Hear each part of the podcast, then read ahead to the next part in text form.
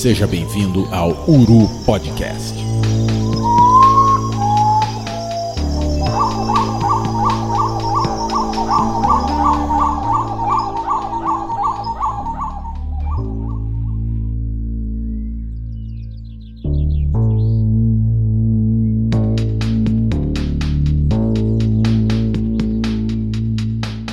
Bom dia, boa tarde, boa noite, amigos das aves. Estamos aqui reunidos mais uma vez para fazer o que a gente gosta, que é falar de passarinho. Hoje, o Uru Podcast no seu episódio 11, trazendo o hat trick, barba, cabelo e bigode, mais um esporófila, mais um caboclinho. Mas antes disso, vamos falar das nossas redes sociais. Precisa, claro, agradecer o feedback que nós recebemos no nosso último episódio, episódio de Aves Limícolas, né? Viajando por estradas invisíveis. Preciso agradecer o engajamento nas nossas redes sociais, arroba Revista Uru no Instagram e arroba Uru Revista no Twitter. Lembrando que no Twitter a gente tem uma promoção rolando. Quando a gente chegar em 2.500 seguidores no Twitter e 2.500 reproduções da primeira temporada do Uru Podcast, a gente vai sortear um guia de aves do Sudeste dos irmãos Melo. Então espalhe a palavra, Outra coisa que eu queria falar antes da gente começar o episódio em si é que esses dias eu encontrei um perfil no, no Instagram chamado look.birdwatching e eles estão lançando umas camisetas e uma em especial chamou minha atenção. É uma camiseta que tem as espécies de espisetos que ocorrem no Brasil e esse lançamento é meio que em homenagem ao, ao lançamento do Aves de Rapina do Brasil, né? O livro do Fred Palinger, que gravou com a gente nessa temporada, nosso episódio 4, e do William Menck, que gravou com a gente o episódio piloto, nosso primeiro episódio do Uru Podcast. Então essa, essa camiseta tá sensacional, eu, eu recomendo que vocês deem uma conferida nesse perfil lá no Instagram. Um abraço pro pessoal da Look, muito bonitos os materiais que eles estão lançando muito bonitas as camisetas e as estampas sensacionais. Do Twitter a gente recebe a primeira pergunta que nós vamos responder aqui no Uru Podcast no Twitter da Paula Suard, arroba Suard underline Paula, e, e a dúvida dela é a seguinte: é, ela fala, olha, os maçaricos já estão aqui e vão ficar por alguns meses. A minha dúvida é se aqui seria um local de migração e se existem rotas ou destinos distintos no Brasil. É, no episódio passado, a Roberta, a Roberta da Sávio, um abraço para Beta, ela comentou bastante sobre as flyways, né?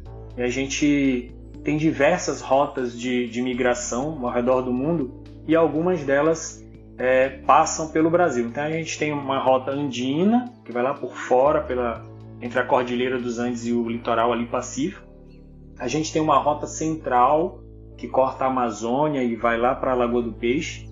E a gente tem uma rota atlântica, que vai pelo litoral nordestino e todas elas vão se unir, entre aspas, claro, no sul da América do Sul. Essas são as principais rotas no sentido norte-sul que a gente tem. E a gente tem também algumas rotas no sentido sul-norte, mas bem mais curtas. Então a resposta para Paula é que sim, existem várias rotas e destinos distintos no Brasil. Sobre o local de imigração que ela, que ela comenta, ao falar que os, maçari, que os maçaricos eles já estão lá e vão ficar por alguns meses, isso refere-se ao conceito de stopover, né? São paradas temporárias que essas aves fazem para basicamente se reabastecer, descansar e se alimentar para juntar energia para continuar a migração. O litoral brasileiro ele tem diversas áreas que são consideradas áreas importantes, stopover, para diversas espécies de, de aves migratórias, de aves limícolas. Tá? Então, Paulo, espero que a gente tenha respondido a tua pergunta. Um grande abraço. Tá? E aí a gente vai nessa, vamos falar do nosso episódio 11 agora. Hoje a gente tem suspeitos usuais e tem um convidado especial para falar desse passarinho sensacional que vocês vão descobrir em pouco tempo. Queria chamar meu amigo Luiz Moraes para dar um alô pro pessoal, se apresentar para a gente abrir esse trabalho de hoje. Fala, Luiz. Saudação, pessoal. Luiz aqui, é mais uma vez um prazer estar falando aqui. E é, eu sou biólogo, entusiasta em ornitologia e é sempre um prazer estar falando de passarinho. Meu amigo Luiz, que está rodando mais do que juízo de doido ultimamente, chegando diretamente do Jalapão, falando da porta da floresta amazônica. Eu sei que ele está numa correria, então agradeço demais a presença. Queria mandar um alô agora e pedir para se apresentar nessa noite mais uma vez com a gente, Leonardo Marujo. Fala, Léo. Bom dia, boa tarde, boa noite, queridos ouvintes do Uru Podcast. Aqui quem fala é Leonardo Marujo, estudante de graduação de Biologia, e nas horas vagas eu gosto de falar de passarinho. Esse é o Leonardo, super conciso. Leonardo tá naquela correriazinha de período voltando, também um suspeito usual que está sempre aqui com a gente, sempre preparado para falar de passarinho. Hoje, pessoal, o Podcast tem o prazer de receber, a gente estende aí o tapete vermelho da ornitologia para ele, que é graduado em Ciências Biológicas, bacharelado pela Unesc, Universidade do Extremo Sul Catarinense. Ele atua como pesquisador colaborador do LABECO, da Unesc, Laboratório de Ecologia de Paisagem de Vertebrados, trabalhando com levantamentos, ecologia e biologia de aves neotropicais no sul do estado. Ele possui mestrado em Biodiversidade Animal pela Universidade Federal de Santa Maria, UFSM, atuando na área de bioecologia, desenvolvendo seu projeto é, com biologia reprodutiva de passeriformes campestres nos Pampas e atualmente ele faz o doutorado em biologia animal pela Universidade Federal do Rio Grande do Sul, desenvolvendo o projeto com biologia reprodutiva e migração e distribuição de passeriformes campestres a gente aplaude nosso amigo Jonas Rafael Rodrigues Rossoni. Jonas pode dar um alô para a galera e complementar qualquer coisa para a gente. Fala, Jonas. Prazer te receber aqui no Uru Podcast. Olá, pessoal. Bom dia, boa tarde, boa noite. Tudo certo? Obrigado aí, Will, por, pela apresentação. É isso mesmo. Confere todas as informações. Tá? Estamos aí.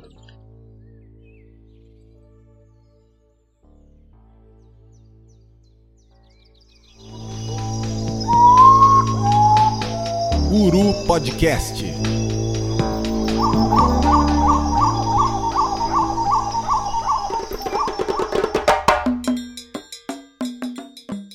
Pessoal, é a gente nessa por uma coincidência do destino, eu diria, mas que causa muito prazer na gente. Essa primeira temporada do Uru Podcast, a gente está fechando nessa gravação de hoje a Santíssima Trindade dos esporófilos da primeira temporada. A gente vai falar de mais uma ave desse gênero. Segurem a ansiedade de vocês. E a gente já falou isso no episódio onde a gente, onde a gente falou do bicudo, no episódio onde falou do bigodinho. Esporófilo é um gênero de aves passeriformes, né, da família Traupidae. São bastante conhecidos e apreciados no Brasil pelos seus cantos. E, e esses cantos tornam com que eles sejam alvos frequentes de caçadores e traficantes de animais silvestres. Também sofrem muito com a perda do seu ambiente natural. A gente conhece populações de algumas espécies porófilas que hoje se mantêm quase que baseadas em, em pastos é, antrópicos, sementes de capins às vezes até exóticos. Então, essas aves sofrem muito com essas situações.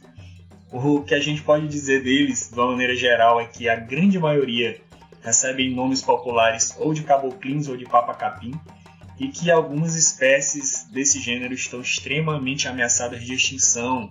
Um alô para nossa amiga Amanda Mello, que conversou com a gente no Uru Podcast 3, falando dos desafios da conservação dos bicudos. Né? E nessa reunião, para falar mais uma vez de esporófila, a gente vai conversar sobre o esporófila cinnamomea, o caboclinho de chapéu cinzento. Só um pouquinho antes da gente abrir para o especialista, eu queria pedir para o Léo para ele falar um pouquinho para a gente da taxonomia dos esporófilos. Fala um pouquinho disso para a gente, Léo. Beleza, Will. Então, os esporófilos são é um, esporófilo é um gênero de aves pertencentes à ordem de Placeriformes e à família Talpide. Existem cerca de 41 espécies de esporófilos e dessas 41, 32 ocorrem no Brasil. E aí são né, os famosos papacatins e caboclinhos. Falar aqui quatro espécies, né? Muita gente conhece esses bichos, né? Cada grande variedade tem alguns que destacam mais. Temos o curió, que é o Sporófilo angolensis, cabo pouquinho, que é o Sporófilo bovril, coleirinho, Sporófilo cerulescens, e o caboclinho de barriga preta, Sporófilo monogasta. Esses são alguns dos parentes, né? E aí eu queria saber agora do Jonas, né, já que ele é o especialista, contar um pouco pra gente, né, um pouco mais aprofundado sobre o Sporófilo cinnamomea. Então, Léo, uh, dentro dos esporófilas, como tu mencionaste, né, uh, tem um grupo que é os caboclinhos. Os caboclinhos eles formam um grupo monofilético, ou seja, são nesse grupo são espécies que compartilham características comuns entre elas, incluindo ainda o ancestral comum. Esse grupo ele é identificado né, é, como caboclinhos do sul, que compreende mais ou menos nove espécies uh, descritas. São aves que pesam em média de 8 a 9 gramas e que ocorrem em simpatia também nos campos abertos, na região central e sul da América do Sul. Essas espécies elas apresentam dimorfismo sexual durante a época reprodutiva, e fora essa época, então, os machos substituem a plumagem por uma que é chamada de plumagem eclipse. Mas o que é essa plumagem eclipse? Essa plumagem ela é mais apagada. Né? Então, após a reprodução, eles fazem a troca de penas, então vem uma plumagem mais apagada, que normalmente, que normalmente é mais semelhante às fêmeas e os jovens. Então, a gente sabe que dentro dos esporófilas, as espécies, as fêmeas, né, são muito semelhantes em relação a essa plumagem. Então, quando eles tornam-se uh, com essa plumagem em eclipse, a identificação via visual fica muito difícil identificar quem é a espécie e quem é a outra. E geneticamente, eles apresentam uma baixa diferenciação genética. Né? Então, e a maioria deles apresenta um comportamento migratório. Mas, então, quem é o caboclinho chapéu cinzento? São pequenos passarinhos, como já foi mencionado, onde os machos apresentam um belo e complexo canto, que isso acaba sendo, né, uh, tornando eles alvo da, da caça e apreensão para manutenção em cativeiro. Apresentam uma coloração vistosa, um marrom avermelhado com um chapéu cinza, o que, é, o que já é uh, descrito né, no seu nome popular, que é caboclinho chapéu cinzento. E as fêmeas, na maioria das espécies, né, na maioria da, dentre a espécie, uh, são verdes pardacentas. São especialistas em comer sementes de capim, migratórios e monogâmicos. Por que, que eu digo monogâmicos? Uh, dentro da, do gênero como um todo, às vezes acontece uh, eventos em que um macho acaba se deslocando para um outro território e copulando com outras fêmeas. Né? Então isso aí é aumentando então a cópula extrapar. Mas ao longo de todo o período reprodutivo eles acabam sendo fiéis, né, entre aspas, à sua fêmea. Então eles acabam mantendo Uh, cuidam a prole, cuidam a fêmea, cuidam o território, mas de vez em quando eles dão essa escapada em outros territórios. É, que legal, cara. E mais um esporófilo migratório, né? É, eu sempre me pergunto, quando, quando, quando eu falar desses bichos migratórios, que tipo de estímulo ativa o, o modo migratório nesses bichos? O que é que faz, o que é que faz ele ter a ideia de migrar? Então, isso é uma questão que a gente ainda vem estudando, né? Mas basicamente está relacionado à questão do fotoperíodo, o comprimento do dia, né? Uh, em horas. Então, o fotoperíodo ele pode estar associado tanto na disponibilidade de alimento, ele também atua indiretamente na questão hormonal, né? Assim como também na questão das mudas.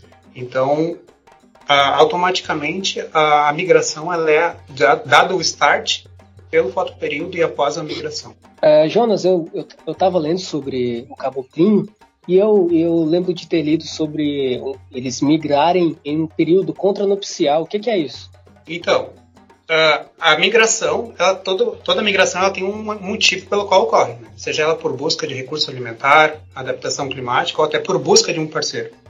Em esporófila, um dos principais motivos é a alimentação. As espécies esporófilas se alimentam de sementes de gramíneas ainda na planta, ou seja, não são sementes novas, não são sementes que estão no chão, que outros granívoros acabam aproveitando. Então acredita-se que essas espécies migratórias elas seguem a fenologia, a frutificação dessas gramíneas nos campos, porém essa é uma questão que ainda precisa ser estudada. Em Cinnamomia, esporófila Cinnamomia, a gente está estudando os movimentos sazonais, que utilizamos então para isso, para identificar essas, essas posições com o uso de tecnologia de geolocalizador, que é para traquear a migração. E sem antes uh, usar esses aparelhos, era possível então a gente conseguir estimar essas posições, uh, por exemplo, aqui na região sul, via coleta de dados de ciência cidadã. É provável é, identificar essa, a chegada desses indivíduos entre setembro e outubro, é quando eles começam a aparecer. Ou seja, eles mudam essa plumagem, né, voltam a, ser, a apresentar aquela plumagem reprodutiva, o vermelho né, amarronzado. E aí os observadores de aves começam a, a, registrar. Então eles acabam aparecendo isso nos registros e nas bases de dados. E aqui no sul ele chega no final de outubro e fica até meados de março, é, que é então o período reprodutivo ou período nupcial. Dando esse gancho sobre o que, que é o que perguntaste, né, sobre o período contranupcial, é o período que não é o reprodutivo. Então eles fazem essa migração e se deslocam para regiões contranupciais. Então é ah. não reprodutiva. Ou então também sinônimos de áreas de invernada. É, chega a ser um problema é, trabalhar com esse bicho usando ciência cidadã com registros que ele que ele está com essa plumagem confusa, onde não dá para diferenciar bem qual esporófila é? Sim, tem isso aí acaba dando um déficit de informação assim, ó, gigantesco.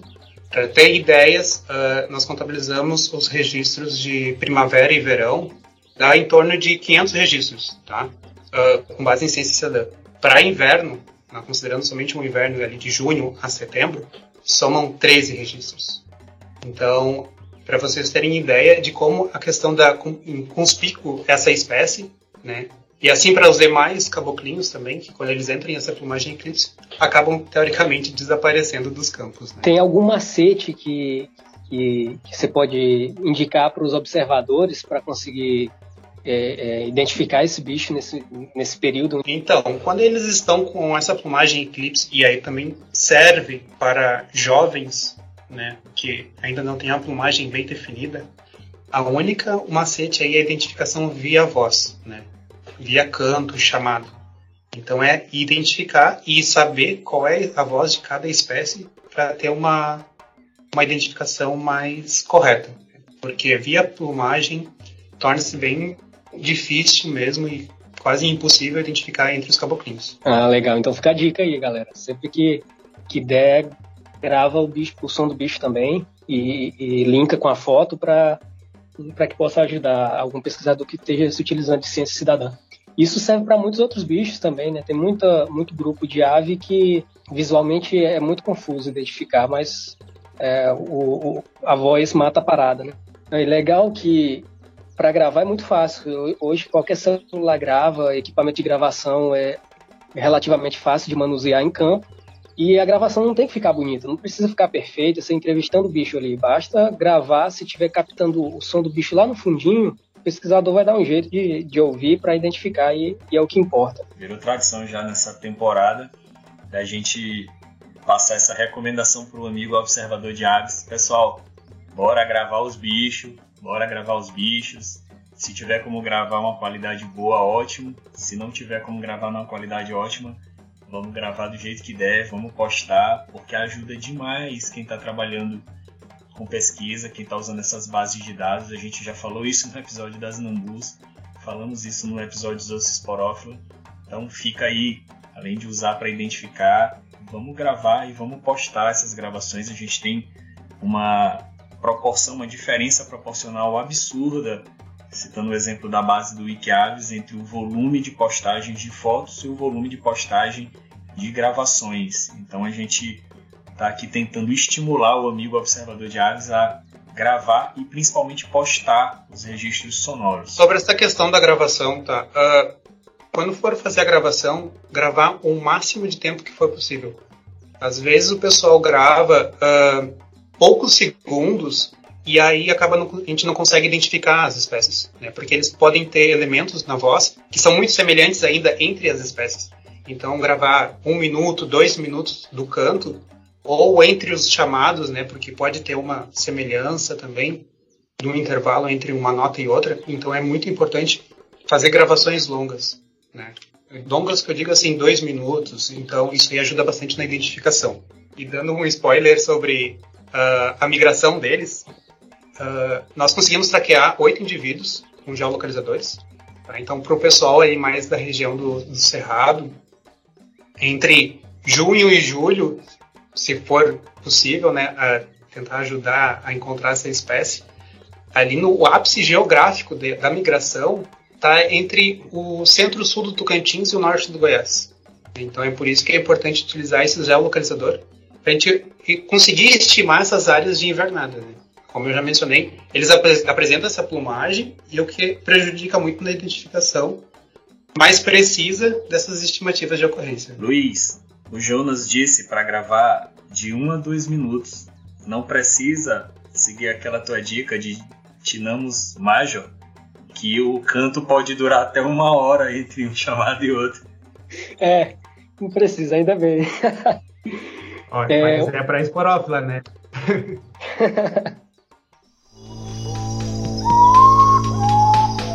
Guru Podcast.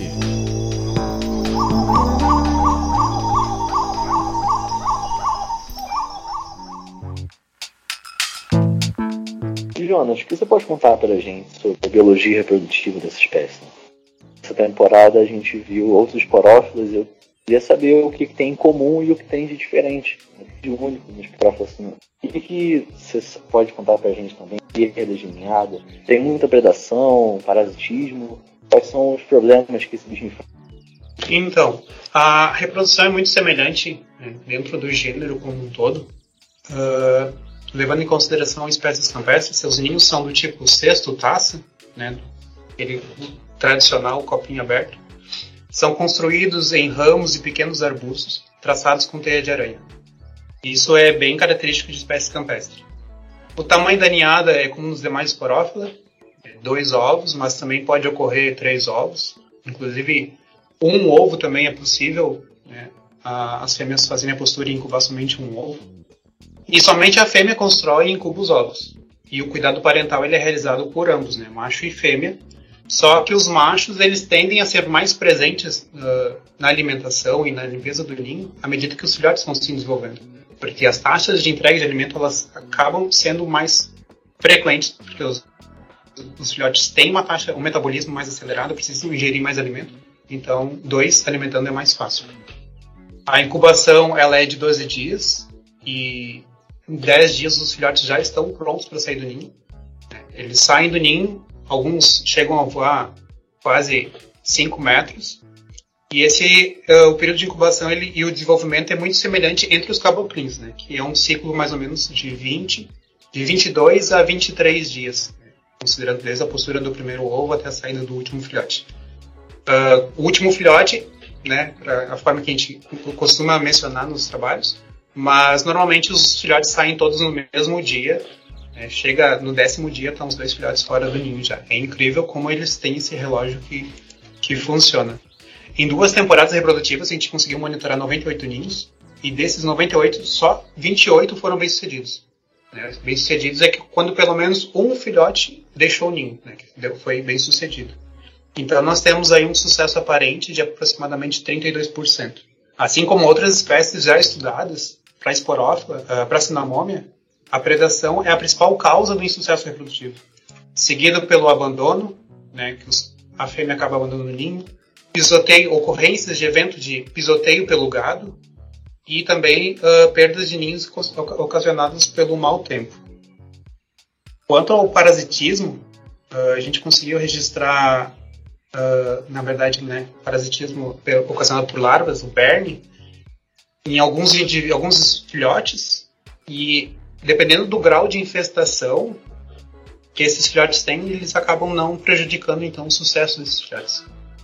E parasitismo de ninho, né, ocasionado pelo vira-bossa, o Molothrus bonariensis.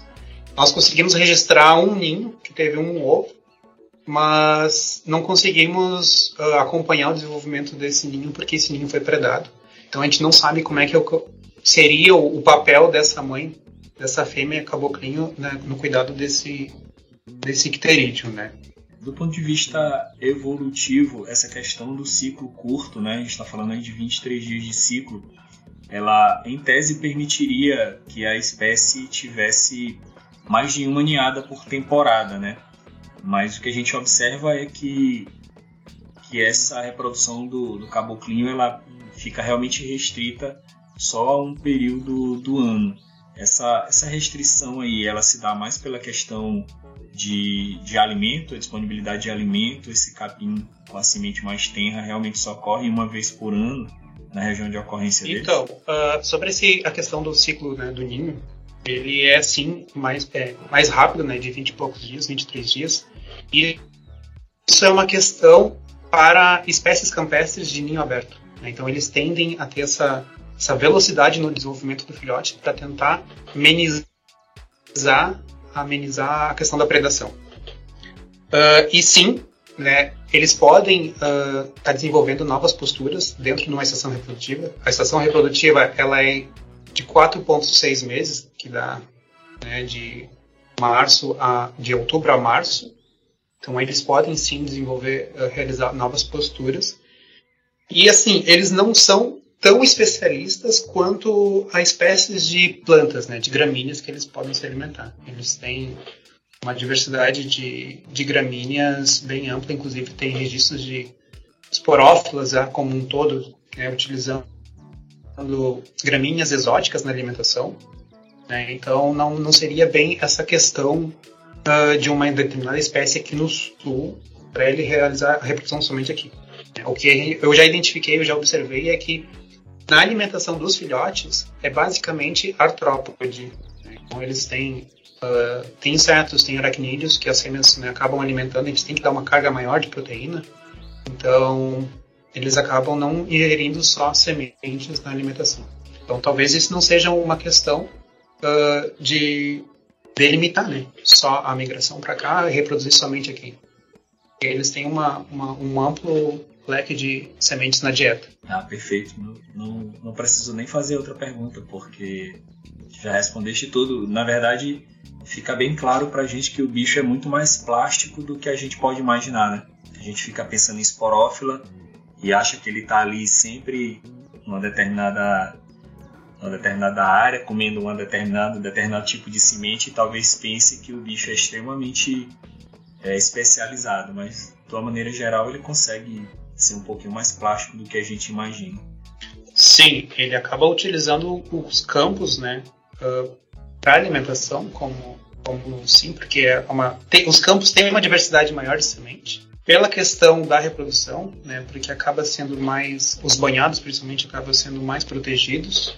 E nessa numa, na questão que tu mencionaste sobre as posturas, as fêmeas elas podem eu registrei até seis posturas dentro da estação reprodutiva.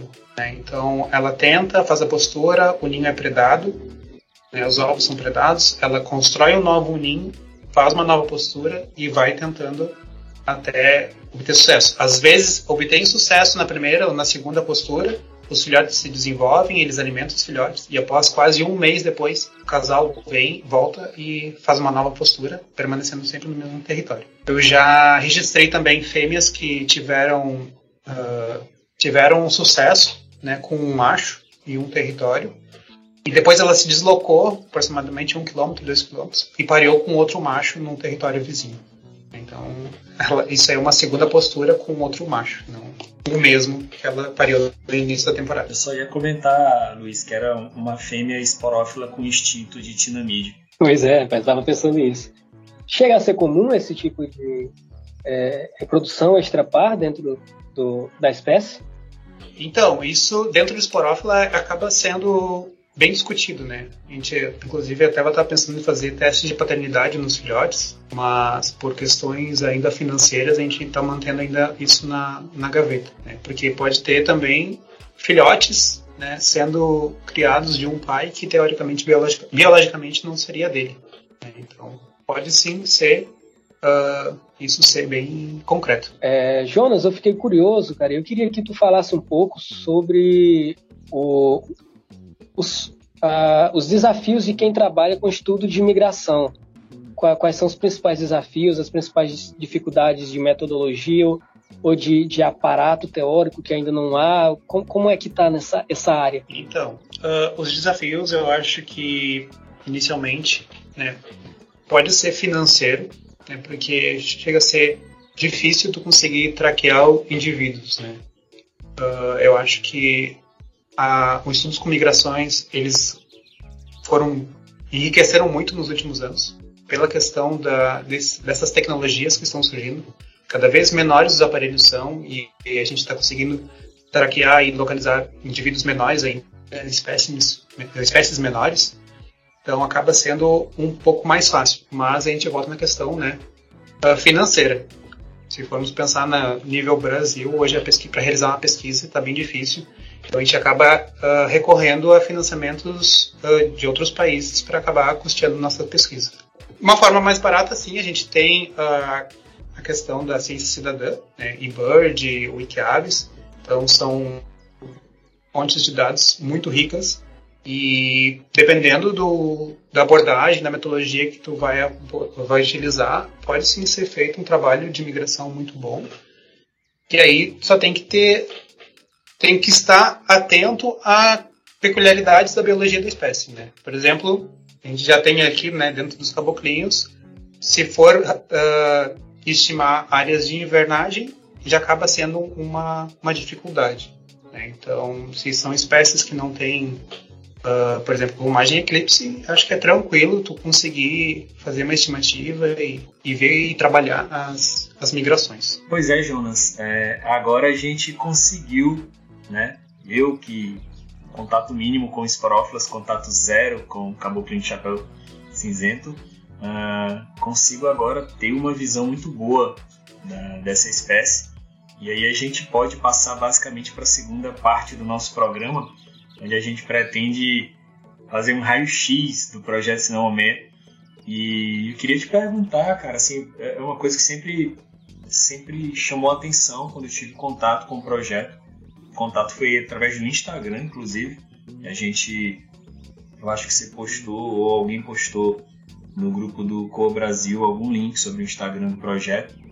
E eu queria saber de ti qual a motivação principal, né, para para a criação desse projeto. Eu sempre sempre comento, inclusive no Twitter da Uru, a gente sempre compartilha sobre projetos com espécies é, ameaçadas e espécies não ameaçadas, porque a gente vive basicamente desse tipo de projeto. A ornitologia brasileira ela vive desse tipo de iniciativa. Então, queria saber de ti qual a motivação para a criação do projeto.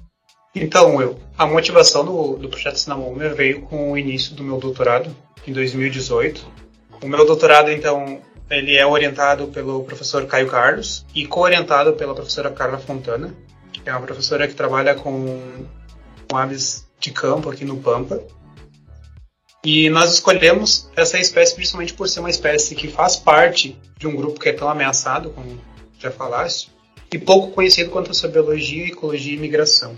Né?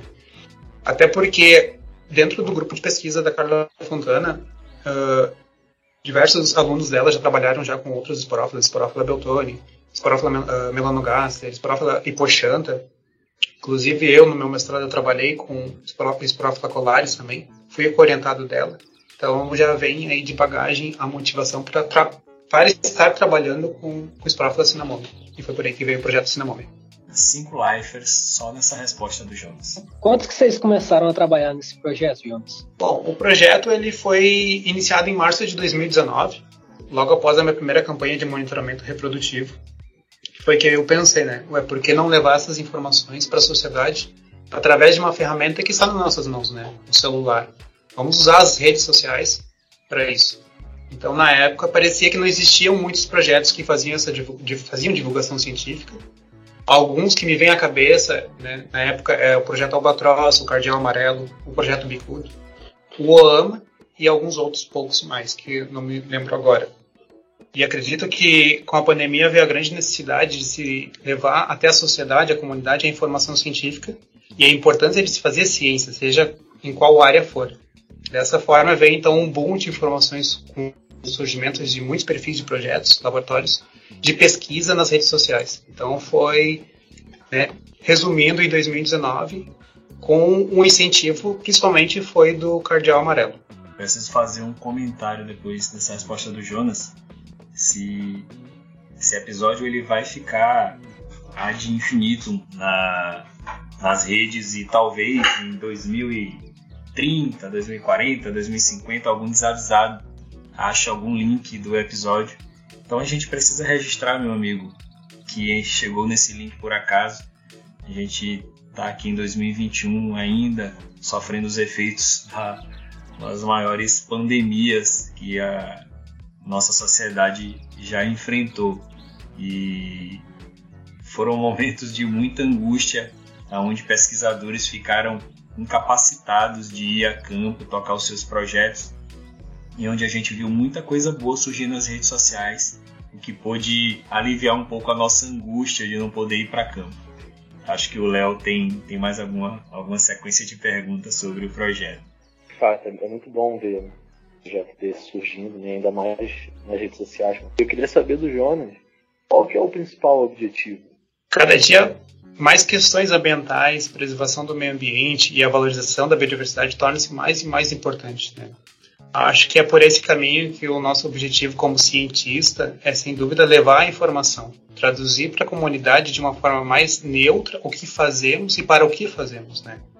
E especificamente no projeto, ter essa troca de informação com a sociedade é muito importante. E, de certa forma, nos traz um retorno, mesmo que indiretamente, sobre informações onde e quando um indivíduo, seja ele anilhado ou não, foi, foi uh, observado. Né? Então, a questão, a, o objetivo assim, principal é levar a informação e mostrar o que realmente nós estamos fazendo no campo. Né? Não, não, não, estamos uh, gastando dinheiro público em vão, mas sim a gente está fazendo ciência. Em que que o, o, o projeto está trabalhando? Quais são as, as ações atuais do projeto? Bom, nessa fase do projeto, o foco atual agora está na questão da migração. Por onde as populações estão passando, por onde estão se reproduzindo, onde estão invernando. Então, além de reforçar a importância da espécie em vida livre né, e não incentivar a caça para manutenção em cativeiro. Bom, pessoal, a gente, a gente conhece o projeto aí por todas as respostas que o Jonas deu e, e a gente precisa finalizar perguntando para ele como é que a gente pode, como é que você que está ouvindo o episódio, como é que você que está vendo o link do episódio no, no Twitter ou no Instagram, como é que você pode, como é que a gente pode ajudar o projeto Cinemômia? É, quais as opções que a gente tem, Jonas? Eu, claro, preciso dizer aqui, apesar de ser altamente improvável, que eu adoraria ver o Mecenas ouvir esse programa e bancar os testes genéticos que, que o Jonas teria para fazer com esses filhotes, porque o cara pega na rede o bicho lá, tira a amostra de sangue, e aí para a gente fazer a comparação genética e ver se o bicho é realmente altamente monogâmico ou não, para conseguir mais geotrackers, para poder aumentar a quantidade de indivíduos traqueados durante a migração. Eu adoraria que o meu amigo que ganha na, na Mega Sena tirasse um pouquinho desse dinheiro para investir em ciência do Brasil.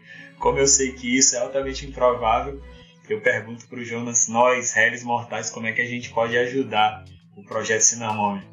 Então, toda ajuda é bem-vinda, né? seja ela financeira ou emocional.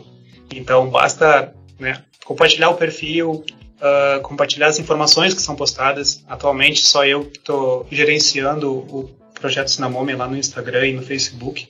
Né, acaba sendo às vezes um pouco parado porque a gente acaba tendo outras demandas, outras burocracias da pós-graduação e outros projetos também uh, paralelos.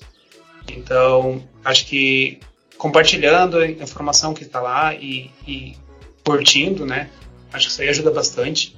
Também na questão do envio de registros fotográficos para monitoramento com informações sobre data e local onde esse indivíduo foi registrado.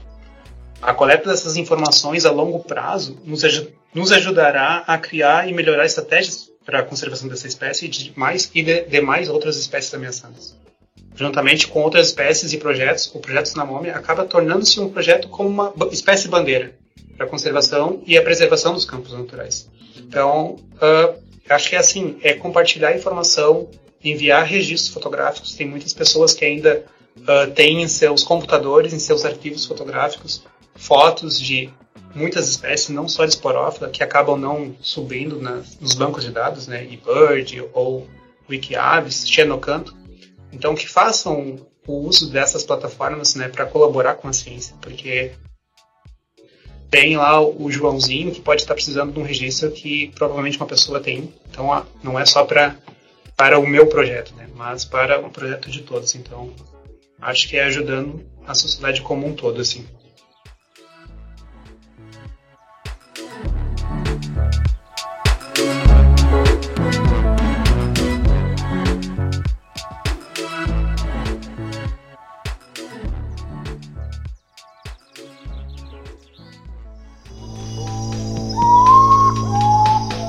Uru Podcast.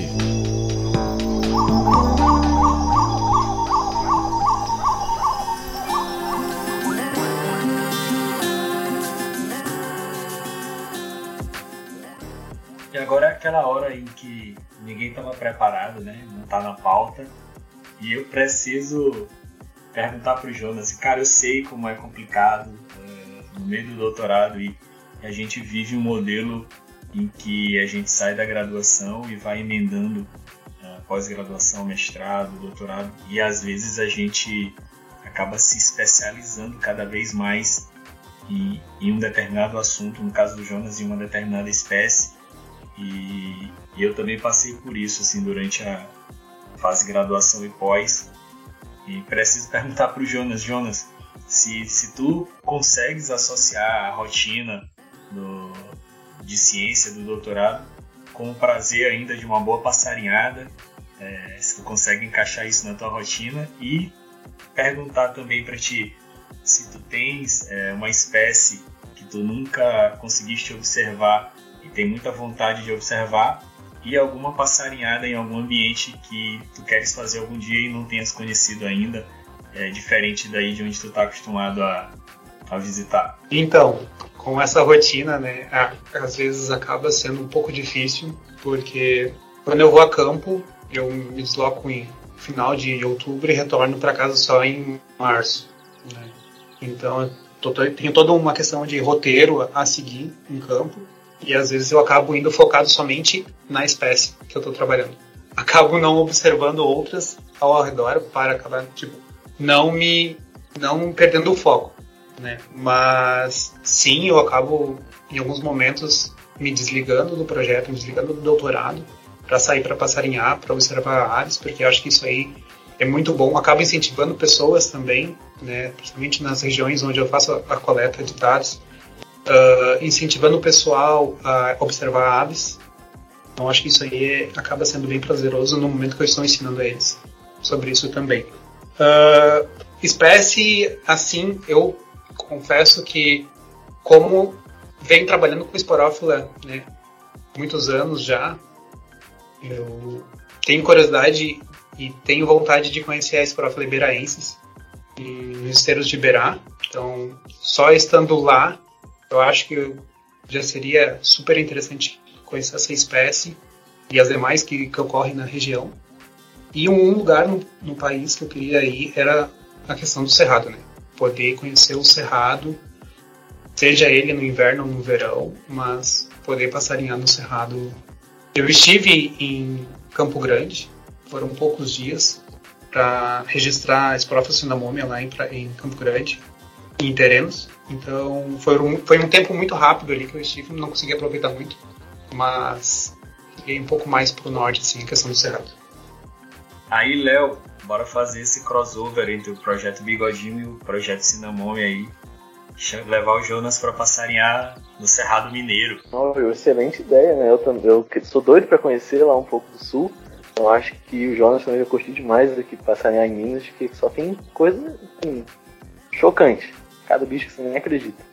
Uma observação que eu achei curiosa na resposta do Jonas é a gente gravou um, sobre o projeto Bigodinho com a Dalila Ferreira, né, lá da Federal de Viçosa. Eu fiz essa pergunta a ela, cara, eu acho que é clássico de quem trabalha com esporófila. Uh, a mente vai direto, assim. Dalila, qual espécie? Ah, eu tinha vontade de ver os outros esporófilos em vida livre e tal, não sei o que. Tanto pro Jonas, esporófilo iberaense. Cara, é, é um bicho assim muito, muito louco, né? Acho que faz sentido a maneira como vocês se apaixonam pela espécie. Porque a gente fala com quem trabalha com esporófila e a pessoa, ah, eu tenho vontade de ver um curió em vida livre, ah, eu tenho vontade de ver um papacapim de costa cinzenta em vida livre, ah, eu tenho vontade de ver um bicudo. Então, é, realmente a galera fica apaixonada pelo, pelos bichos, pelos esporófilos. O Fred uma vez me disse que o sonho dele é ver o caboclinho lindo em Belém. Cara, eu vi uma vez engaiolado o caboclinho branco. E, eu tenho muita vontade de ver esse bicho em vida livre aqui no Maranhão, alguma vez, novamente. Pois é, galera, depois dessa etapa onde a gente sonhou um pouquinho com, com bichos e locais em que a gente é, pensa estarem algum dia para frente, a gente precisa, claro, chegar naquele momento do programa em que a gente abre para os nossos convidados se despedirem e falarem para vocês aonde eles podem ser encontrados para continuar falando de passarinho. Queria agradecer imensamente ao Jonas. Essa, essa é uma gravação que, que ela foi discutida ainda quando o podcast era um projeto embrionário. Eu acredito que a gente conversou sobre essa pauta quando a gente ainda gravava para o Bate-Bico Podcast. A gente. É porque é um bicho assim muito. Tem muito apelo, né, cara? Inicialmente, para mim, o apelo estético do Sporophylla cinnamon é, é, é, muito grande, assim, um bicho que a gente vê e fica curioso. Caramba, esse bicho não sabia que tinha, bicho bonito e tal.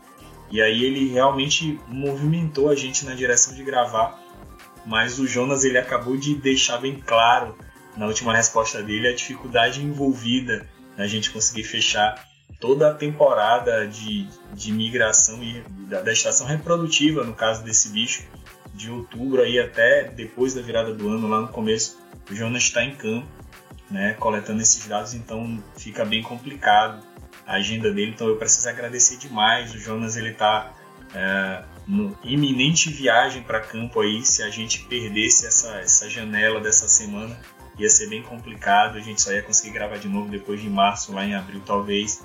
Então eu preciso agradecer demais a disponibilidade do Jonas e queria pedir para ele para ele falar para o pessoal quais são as redes sociais do projeto Cinnamomia, como é que o pessoal faz para entrar em contato e mandar um alô para quem ele quiser. Muito obrigado, Jonas. O podcast estende o tapete vermelho da ornitologia e da observação de aves para você. Tá certo, eu muito obrigado. Eu gostaria de agradecer o convite, né? Foi um prazer estar participando do, do podcast com vocês. E podem me encontrar no Instagram em Jonas, arroba Jonas Rossoni, ou no, no arroba do projeto, né? Arroba Projeto Cinnamomia, com dois N's. Então, para quem quiser conhecer aqui a região também, eu moro em Porto Alegre. O pessoal, quando vir para o sul, só marcar e a gente pode se deslocar até a, a região onde os caboclinhos acabam chegando, né? Pelo menos na região onde eu faço meu trabalho, pelo menos uns 4, 5 caboclinhos, ou rufícoles, palustres, pilhata, cinamômia. Às vezes, né, de acordo com alguns registros de alguns observadores, pode aparecer também hipocroma. Então, quando o pessoal quiser aparecer por aí, né, e se eu estiver em campo, a gente combina e pode fazer uma passarinhada lá. Partiu! Um abraço para os meus, meus orientadores, né, que eu acho que esse trabalho também não se desenvolveria não fosse com a participação deles. Tá? E para todo o pessoal aí, observador, e vamos ficar de olho nessas aves aí. De repente me deu saudade de pegar um Itapemirim de São Luís do Maranhão, descer lá na rodoviária de São Paulo, pegar um Penha, pegar um Penha e chegar em Porto Alegre, porque cinco caboclinhos é mais do que eu vi na minha vida toda. Eu, Will, daqui uns dias eu te mando um selfie, eu e o Jonas, lá no, nos campos do sul. Cara, eu não duvido não, quando eu me espanto, tu tá no Jalapão. Então, meu amigo Luiz, pode, por favor, deixar aí um, um alô para a galera e falar onde é que você pode ser encontrado nas redes sociais. Eu costumo dizer sempre que vocês precisam seguir o Luiz porque é um dos perfis mais, mais legais do Instagram, pelo menos dos que eu sigo, um perfil muito bacana.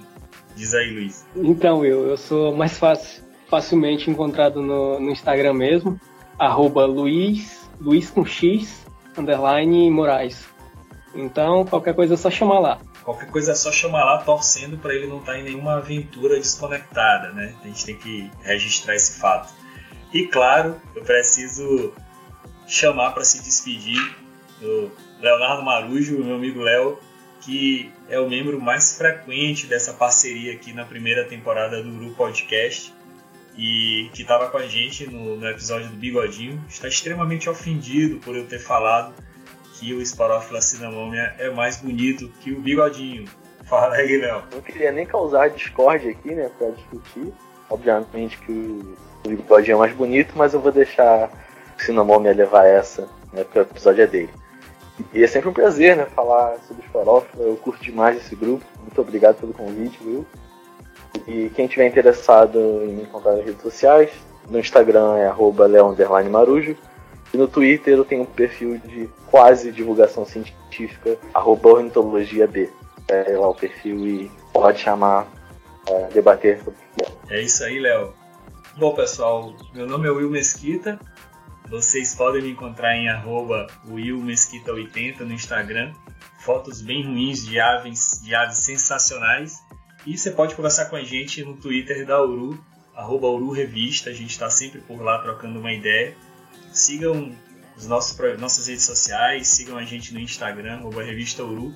E acessem revistauru.com. A gente está trazendo mais materiais novos. A gente deve estar tá postando por esses dias um artigo sobre o cabocinho de chapéu cinzento. A gente vai mandar pro Jonas para ele realizar antes, porque a gente não quer postar besteira, viu?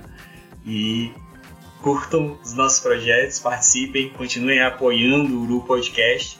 A gente faz esse projeto tentando levar a observação de aves e a ornitologia mais perto de você. Um grande abraço, um abraço a todo mundo, um alô especial para os seguidores do Twitter e até a próxima, pessoal.